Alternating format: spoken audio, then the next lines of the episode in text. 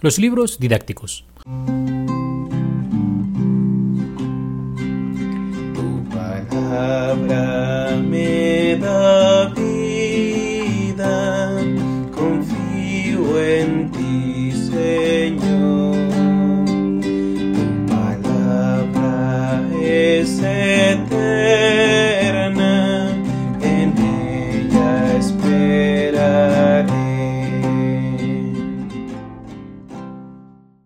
Hola queridos hermanos, continuamos nuestra profundización acerca de este pequeño estudio sobre la Sagrada Escritura de la mano del Padre Antonio Rivero y su curso de Biblia. Hoy daremos un poco unas pinceladas a los llamados libros didácticos. Estos son Ruth, Tobías, Judith y Esther. Ellos componen un grupo de libros breves que, aparte del nombre de didácticos, también se llaman agiográficos o podríamos titular como Vidas de Santos de Israel. Los cuatro tienen fines didácticos y pedagógicos, centrados en un personaje concreto y no en un acontecimiento del pueblo. Por tanto, su finalidad es enseñar, exhortar y animar a los lectores. No abarcan espacios de tiempo más o menos largos, tienen solo como tema un episodio concreto con un protagonista que da nombre al libro. Dios, en estos libros, es maestro que nos enseña lecciones de vida. Nosotros somos sus discípulos se nos pide atención, silencio, recogimiento para absorber todas las enseñanzas de vida eterna que nuestro buen Dios nos da y así ponerlas en práctica. Aunque estos libros relaten hechos históricos, tienen como objetivo enseñar al pueblo historias edificantes, fortalecer la fe de los judíos que vivían fuera de su patria, proponiendo las virtudes de sus personajes como ejemplo de vida, tanto vida personal como vida familiar sobre el autor y la fecha de estos libros. Ruth no se sabe cuándo se escribió. Esta preciosa historia del tiempo de los jueces que trata los antepasados de David. Muy probablemente es la hipótesis de que fuera escrita en tiempos del mismo rey David, y se supone que el autor es aquel que escribió el primer libro de los reyes, tal vez el profeta Samuel. El libro de Tobías fue escrito alrededor del año 200 a.C. El libro de Judith fue escrito probablemente hacia el año 150 o 100 a.C. El libro de Esther fue escrito en hebreo durante el periodo entre el siglo V y el siglo II a.C. Algunas características literarias. La propia de todos estos libros es la siguiente. Son libros midrashicos. ¿sí? La palabra midrash quiere dar a entender esta, este sentido de mensaje, de enseñanza, que busca transmitir a través de una situación histórica y que viene idealizada añadiendo personajes y relatos aptos para dar enseñanza y doctrina. Son maestros en el arte de la narrativa hebrea. Ahora, si quisiéramos nosotros ver una pequeña división o contenido temático más bien acerca de estos libros, podemos decir lo siguiente.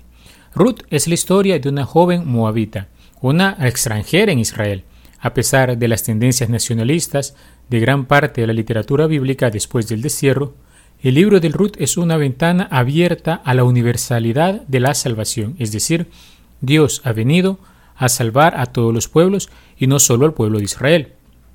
Tobías se trata de una historia de familia inspirada en los relatos patriarcales del Génesis. A través de la historia de Tobías, hijo de Tobitiana, y su mujer Sara, se intentan inculcar los valores tradicionales del judaísmo, sea en el ámbito personal como en el familiar. La institución familiar es escuela de aprendizaje, de vivencia y transmisión de enseñanzas, morales y religiosas judías. El libro de Judith, la judía, es prototipo, punto de referencia, modelo que encarna las mejores virtudes de su pueblo. Confianza y fe en Yahvé, obediencia a la ley, sincera religiosidad. Es una heroína que se enfrenta sola al general enemigo Holofernes y le da muerte para así librar al pueblo del yugo enemigo. Esther es un relato ambientado en los años del dominio persa, una ambientación que es parte de la ficción literaria, y según el cual una mujer judía, Esther, llegó a reina de Persia y salvó a su pueblo, una comunidad judía condenada al exterminio. Sobre lo que más nos interesa quizás para profundizar en nuestra vida de fe, Vamos nosotros ahora a comprender el contenido teológico y espiritual que podemos sintetizar a grandes rasgos de estos libros. En primer lugar, en el libro de Ruth vemos la apertura universalista, es decir, La pertenencia a la comunidad judía no está condicionada por la raza, un extranjero puede formar parte de ella. Ya se va perfilando cómo la salvación es para todos, y hay que evitar los nacionalismos fanáticos. También encontramos una defensa del sentido de solidaridad familiar y la ley del levirato. Los hebreos tenían un fuerte sentido de esta solidaridad, también para garantizar una descendencia. En una época en que los hombres no tenían idea de la resurrección, ellos buscaban la inmortalidad del propio nombre a través de los hijos y nietos. La continuidad de la familia era amenazada también por la falta de hijos. La costumbre del levirato venía a resolver esta crisis. Al morir uno sin hijos, el hermano del difunto estaba obligado a tomar para sí a la viuda y el primer hijo que nacía de esa unión era considerado hijo de aquel que había fallecido, así heredero de su pertenencia. El hermano que cumplía este cometido se llamaba Levir, de ahí viene el nombre de levirato para designar a esta ley. Ruth es un fiel reflejo de esta solidaridad de los tiempos antiguos, cuando podía pasar que incluso un pariente lejano como vos se casara con una viuda sin hijos para suscitar un heredero a la familia del difunto. Y un tercer elemento importante del libro de Ruth es la divina providencia. Dios que dispone y hace que concurran aún los menores sucesos al cumplimiento de sus mayores designios. El libro de Tobías podemos sintetizar en cuatro puntos lo que quiere presentarnos como temas principales. El primero, y claro, es el camino de la felicidad, representado en el viaje de Tobías bajo la guía del ángel.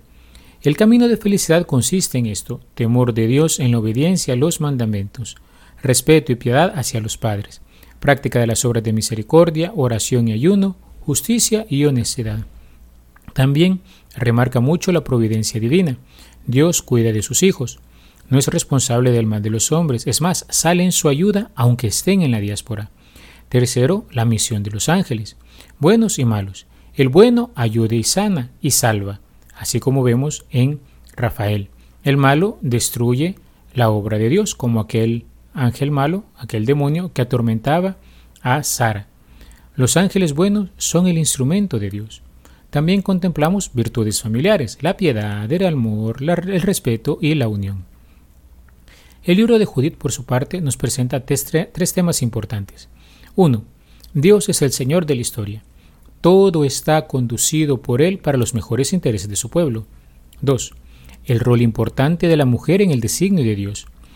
Dios elige lo que es débil a los ojos humanos, aparentemente, para confundir a los fuertes.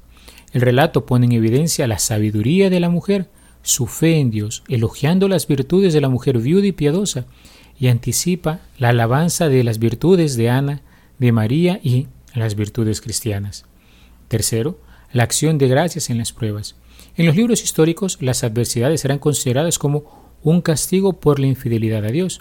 Aquí se está purificando poco a poco la mentalidad religiosa. Las adversidades son pruebas para la fe del pueblo. Y el libro de Esther nos da dos puntos importantes. Uno, la inviolabilidad del pueblo de Israel en la historia, es decir, aunque es pequeño y perseguido, lleva en sí la bendición y el favor de Dios, y es portador de salvación. Segundo, la providencia de Dios. Él interviene en la historia para salvar a su pueblo elegido. Así, queridos hermanos, vemos en estos libros cómo Dios siempre acompaña en las buenas y en las malas. Basta que uno camine de su mano que sea fiel.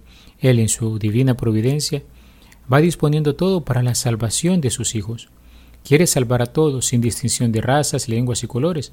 El dolor y la adversidad son parte de la vida, pero también son pruebas a nuestra fe. Así, la fe acrisolada en la prueba consolida la virtud. Pidámosle al Señor nos conceda la gracia de que al meditar en estos libros didácticos también nuestra fe se encienda y nos dispongamos siempre a caminar de la mano del Señor. Alabado sea Jesucristo, por siempre sea alabado. Tu palabra me da en ti, Señor.